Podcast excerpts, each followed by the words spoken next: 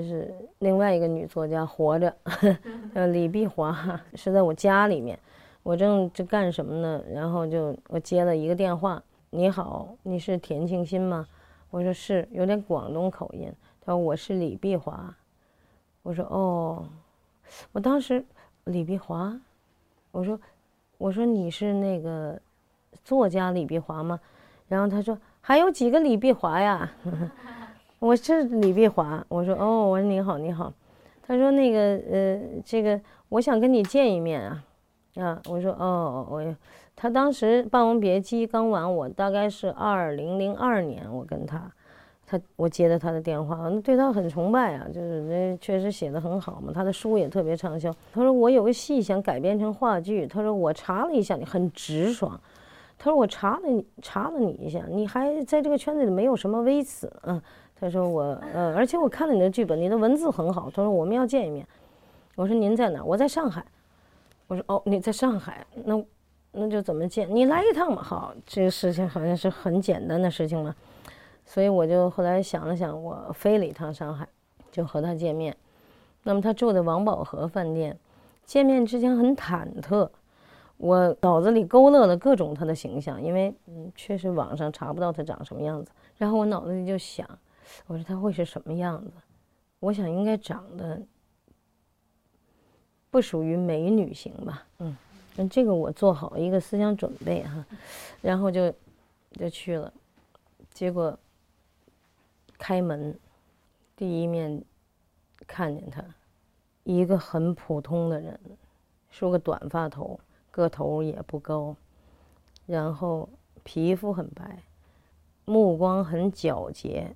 一个像类似咱们广东省啊，就是某工厂的这种一种大姐干部啊，这种就很普通、很朴素的这样的一个气质，脸也不是说很胖，很就很正常，这个人很正常，嗯。然后坐下，他说喝茶吧，然后我们就聊天，然后他就说我那他他语言非常快，他说我那个我有一部戏要给你做，叫《青蛇》。他说：“我希望你把它搬上话剧舞台，嗯，我我们可以谈一谈版权的问题。但是我对青蛇当时是没有什么感觉的，因为我脑子里面一想，徐克拍那个电影，然后又是俩蛇，然后我本人对这些纯女人的这种戏，我也不是特别好驾驭，然后我就觉得这俩女的死歪歪在台上，这个事情好难搞，这个事情，所以又很妖气。”我这个人又跟妖精离得挺远，然后我说这个，我说你还有别的吗？我还聊别的。他说就是青蛇好，但我当时认识水平达不到，所以也很年轻。后来我们俩就去谈别的了。那这件事情呢，我就知道了。我说回去去想一想。我觉得他视角非常有意思，而且他这个人也原来是在电视台做资料整理工作的，他应该是资料很全的人。所以青蛇这部小说。呃，应该是取自这个冯梦龙先生的《白娘子永镇雷峰塔》。因为我看了冯梦龙之后，我觉得很像，嗯，就有这个宋话本的这种意思，嗯。而且他从青蛇的视角来看待这个《白蛇传》的流传了中国流传六百年之久的民间传说，我觉得他这个独特的视角是李碧华的一个异禀啊，一个禀赋吧，真是。所以我当时改编《青蛇》之后，他跟我谈的是说，我这是写自二十年前的作品，他说我希望你帮我把作品再往上提一提。所以我在里面发现了这个人佛妖三界，就妖想成人，人想成佛。然后我就在舞台上展现了这三界。然后在香港演出，演完出以后，我就着急想给他打电话，谁看都没事，就是他看了，我会心里面会会忐忑。我因为我改动比较大嘛，嗯，他一点多给我打了一个电话，他说我看了你那个戏，说挺好的，还可以，挺好，嗯，挺好的，嗯，我就告诉你一声。哎呦，我这一块石头落了地，因为我这改动的有点大。我的作品就是每次到香港演，他都去看，然后陆续他，因为他每一次来，包括他到后台，他都会给演员他的书，然后他是一个很精明的人。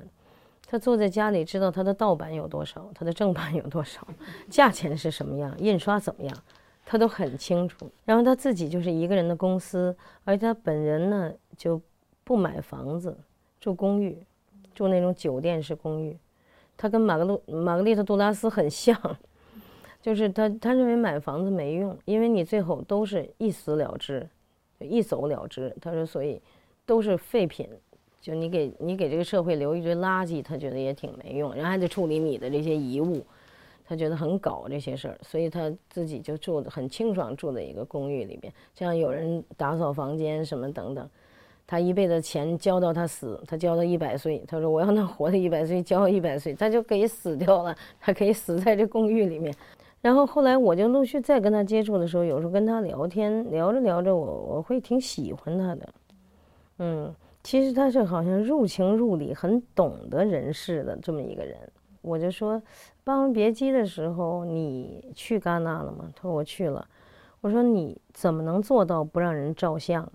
因为我查不到你。”他说：“很简单呀，你不要人照就不照了嘛。”我说：“你为什么？我其实你长得也挺好，就这很正常嘛。”我说：“你为什么不，呃，不照相？”他说：“我图省事儿嘛，省事情。”他说：“就是我可以任意在大街上走，他说我可以到小杨生煎去吃生煎包，他说我可以去记录，我可以去看，这样好舒服嘛。”啊，我说：“你也不穿名牌？”他说：“我就是名牌。”嗯，就是他，他很有意思，嗯。那么他也跟我说过，他说，嗯，他会有一点灵性。他说你身上带水晶，他会觉得你是不是带东西了，他会对这个很敏感。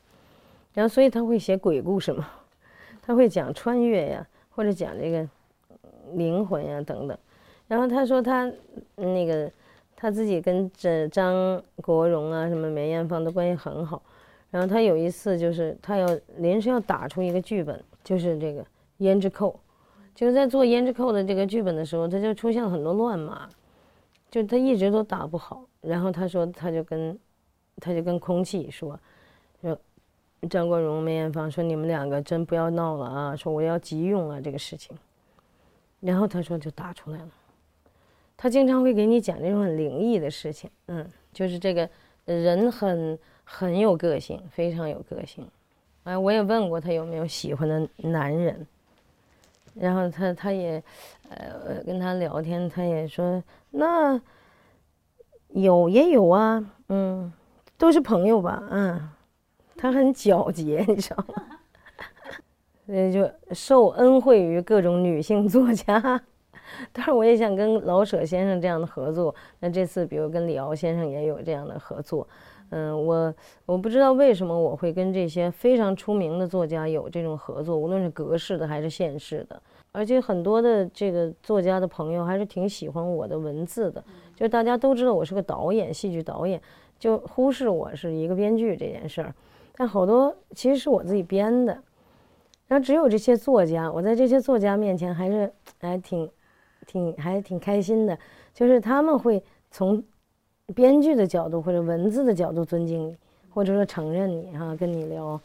那我在戏剧圈子里面，大家 都是导演，每次上台，呃，有请我们的导演田沁鑫这样，啊，没有人说有请我们的编剧导演田沁鑫，从来就是把我编剧给落下，嗯。如果是过世的那些作家，嗯，对这问题挺傻的，你会想见到谁啊？萧红吧。嗯，萧红我会见到，然后我觉得张爱玲，由于呃我对张爱玲不错，我觉得她可能也不烦我了。现在，因为因为我们在排练场的时候有一个座位是给张爱玲留的，嗯，我们说对不起，说张奶奶来了，大家就真是啊，因为我们要想出上海那个味道，请张奶奶还是帮助一下，因为我们那戏排的很上海。演到上海去的时候，上海那些记者超级喜欢，说这很不像北方导演拍的，嗯，所以这个，呃，张爱玲，我觉得我也能够有勇气见。